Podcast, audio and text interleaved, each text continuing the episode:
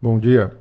Seja muito bem-vindo ao Morning Call da Maestro Investimentos. Hoje é dia 5 de maio de 2021. Seguem as principais notícias e indicadores para começar o dia bem informado.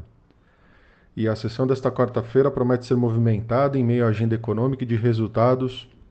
Os índices futuros americanos e as bolsas europeias registram ganhos após a forte queda da véspera, enquanto aguardam a divulgação dos dados de criação de emprego do setor privado nos Estados Unidos pelo ADP e também antecedendo aí a divulgação do relatório de emprego na sexta-feira. Com isso, os índices de mercado agora pela manhã, Tóquio continua fechado em feriado. Hong Kong fechou o dia em queda de 0,49% e Xangai também continua fechado por conta de feriado. Londres, nesse momento, é, sobe 1,14. Paris, nesse momento, tem alta de 0,88 e Frankfurt, nesse momento, tem alta de 1,35. É, nas Américas, os futuros de Dow Jones têm alta de 0,30%, os futuros de S&P 500 têm alta de 0,38% e os futuros de Nasdaq têm alta de 0,51%.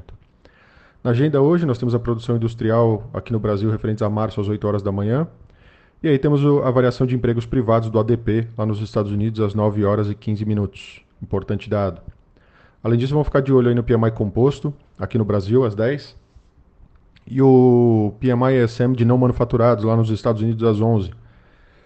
Por último, no final do dia, a gente ainda tem a decisão da taxa de juros aqui no Brasil às 6 da tarde, né, divulgado pelo Banco Central.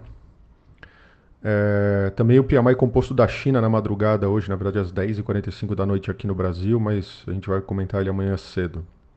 Destaque internacional, a sensibilidade aí do mercado a qualquer coisa que pareça inflação ou uma resposta a ela foi revelada ontem, quando, quando a secretária do Tesouro, Janet Yellen, sugeriu que as taxas de juros podem ter que subir um pouco para garantir que a economia não superaqueça. Essa fala da, da Yellen estressou os mercados naquele momento, levando aí aos índices como o Nasdaq caindo mais de 1,9% aí no dia. Mais tarde, a Yellen esclareceu que não estava prevendo ou recomendando um aumento na taxa, nas taxas do Fed e enfatizou seu apoio à independência do Banco Central.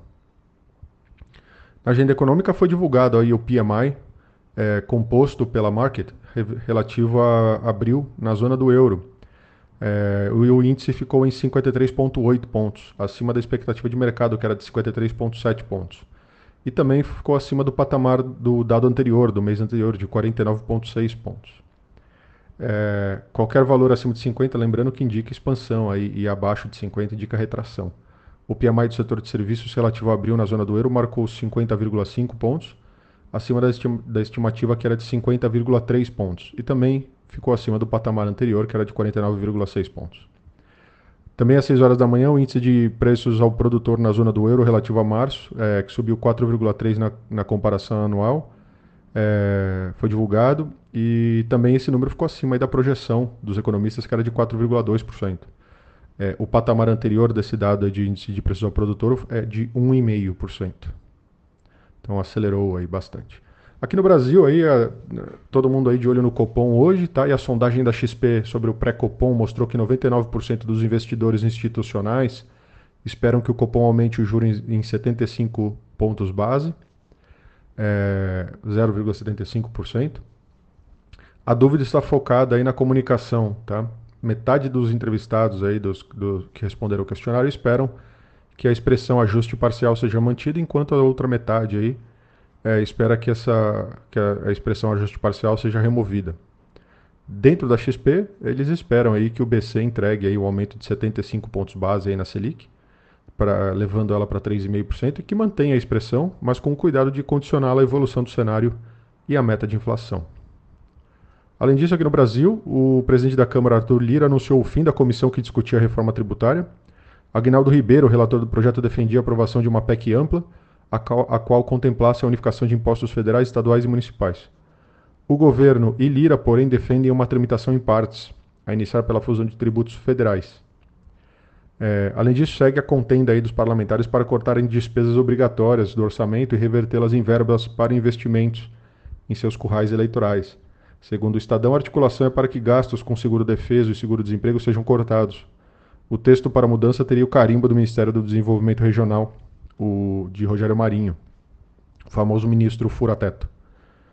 Na tarde de ontem, Paulo Guedes disse que o novo Pronamp será concretizado em breve, bem como o anúncio do bônus de inclusão produtiva para produtores informais.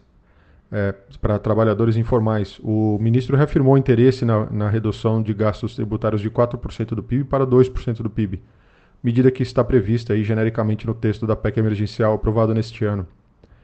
E, além disso, conforme esperado, o presidente Jair Bolsonaro liberou a antecipação do pagamento do 13º salário aos aposentados e pensionistas do INSS. Metade do valor será pago entre 25 de maio e 8 de junho, e o restante entre 24 de julho e 7 de julho.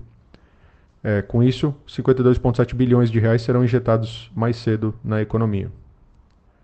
É, isso por hoje é só. Então, vamos lá, bom dia, um abraço e bons negócios.